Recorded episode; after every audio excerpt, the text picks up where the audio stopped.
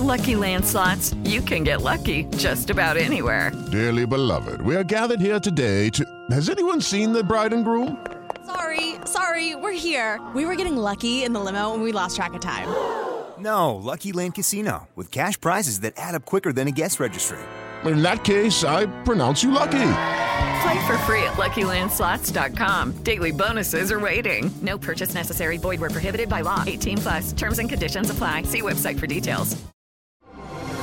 Así sucede con Carlos Martín Huerta Macías. En este podcast recibirás la información más relevante. Un servicio de Asir Noticias. Es martes y ya sabe que a esta hora el doctor Sergio Asia tiene un buen comentario.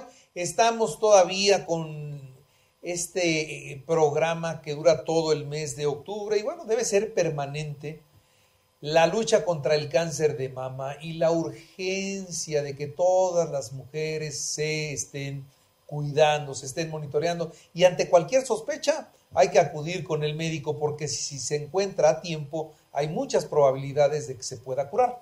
Muy bien o me regreso, doctor. No, no, estás es más, puedes proseguir. Puedo proseguir. Puedes proseguir. El doctor Carlos Martín ya nos puede informar. Pues. pues. después de todas las colaboraciones que he tenido con usted, doctor, pues ya aprendí. Pues aquí estamos. Pues buenos días, Carlitos. Feliz inicio de semana en martes. Y vamos a hablar hoy del cáncer de mama. ¿Sabías que el cáncer de mama es el cáncer más frecuente en, el, en México? Antes era el cáncer cervicouterino, pero ahora por la vacuna de papiloma humano y por el y por la prevención, el, cáncer de, mama ya, ya ha surgido como el más grande, aunque no es el más letal.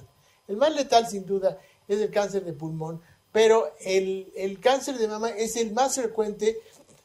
Más o menos son, en el mundo son casi dos millones de casos nuevos cada año. En México hay sobre 685 mil en, en 2020 y eh, la mortalidad es alrededor de 17 por cada 100 mil habitantes. Los factores de riesgo ustedes ya lo conocen. En primer lugar, ser mujer, lo cual podría ser una perogrullada, pero ¿sabías que el cáncer de mama le puede dar a los hombres también? Y que es más agresivo en los hombres es también. Es mucho más agresivo y, y también tenemos que checarnos y no sentir que estamos muy bien dados, sino podemos tener cáncer de mama. En fin, el cáncer de mama es mucho más frecuente en la mujer. La mujer más, eh, tiene más riesgo a mayor edad, más de, más de 40 años eh, se empieza a incrementar el riesgo. Es un, es una, es un cáncer genético, está genéticamente codificado. Entonces, el, tener antecedentes en la familia de cáncer de mama aumenta los riesgos el no haber lactado a, sus bebés, el no, el no haber tenido bebés, el ser muy gordita, el no hacer ejercicio, el alcoholismo es un factor importante para la, génesis del, del, cáncer de mama, las terapias hormonales clásicamente están relacionadas con cáncer de mama, en fin, todos esos factores hacen que el cáncer de mama sea un, cáncer muy, muy importante en nuestra comunidad como, decía eh, Carlos Martín, el timing, el momento del diagnóstico es muy importante. El pronóstico está directamente relacionado con el momento en que logremos diagnosticar el cáncer. Si es un cáncer temprano, si es un cáncer localizado, si es un cáncer que no ha dado metástasis, las probabilidades de, éxito son cercanas al 100%. Y estas probabilidades se van, se van disminuyendo conforme el cáncer va, va avanzando. ¿Cómo podemos prevenir o cómo podemos diagnosticar tempranamente el cáncer? Primero está la, la auto la autoexploración. Cuando sospechamos que algo anda mal, debemos, eh, hay muchos videos en, YouTube explicando claramente cómo se deben autoexplorar las mamas, todas las, las mujeres, independientemente de su edad el, eh, más o menos se detecta un 69% de los casos por auto, autoexploración. ¿Y qué síntomas puede haber? Pues sin duda que las mamas estén diferentes. Siempre hay diferencia entre las, entre las glándulas, pero cuando la diferencia es progresiva y muy notoria, hay que tener cuidado. cuando por supuesto hay nódulos sospechosos. O sea, si encontraron una bolita, es sospechosa. Esa bolita es sospechosa.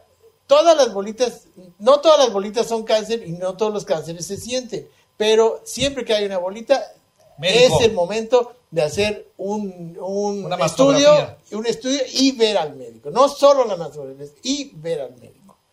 Cambios en la coloración de la glándula, textura, cambios en el pezón, salida de líquidos de sangre, de leche, de cosas por el pezón cuando no tendrían que estar eh, ahí, nódulos en la axila.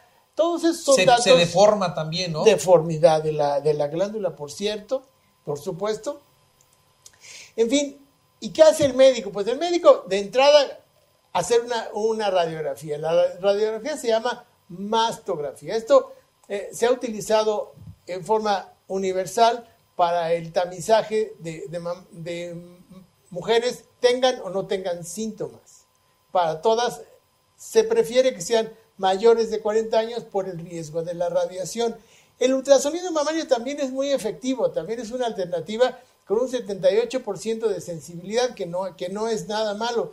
Pero sobre todo, el, el estándar de oro para el diagnóstico de cáncer de mama es la biopsia, que solo la puede hacer un, un individuo especializado y entrenado en... Un cirujano oncólogo, ¿no? Un cirujano oncólogo, un oncólogo que tenga experiencia en, en mama y que tenga experiencia en tomar biopsias adecuadas. Todo, todo, todos los cáncer de mama son iguales. No, no, ¿O por son supuesto, diferentes? Hay, hay diferentes. Hay, hay prá- prácticamente son dos, el, el ductal y el glandular. Pero también hay cánceres en el pezón, en fin, el, el- el- en la biopsia. El, origen del cáncer también no es el no, no, no, no, es el no, mismo. no es el mismo. Hay, Uno es en hay- la hay glándula, otro es en el ducto, otros en el, en el, eh, los músculos, en fin. Eh, Pero todos podríamos decir que detectados a tiempo tienen buen Sí. pronóstico. Sí, claro que es importante que en el momento de la, de la biopsia se les haga estudios de inmunohistoquímica para ver la agresividad del tumor y sobre todo la sensibilidad a la quimioterapia. La quimioterapia es muy efectiva, la radioterapia también es efectiva, la cirugía por supuesto es efectiva. El, cada una tiene sus indicaciones y pues el, el- destino está en tus manos, como dice el- comercial, necesitan auto explorarse, necesitan sospechar, tener alta, alta, alto índice de sospecha para, para pensar que todos podemos tener cáncer, no solo, no solo la, la vecina. El tratamiento oportuno es muy, muy importante. El, y, y después del cáncer no es el final. Hay muchos tratamientos en los cuales la estética se conserva y, la- y más tarde nadie se acuerda que la paciente tuvo cáncer de mama. Su pelo regresa, las formas regresan gracias a la, a la cirugía y el cáncer se va. Detéctenlo oportunamente y tendrán un buen pronóstico. Muy bien.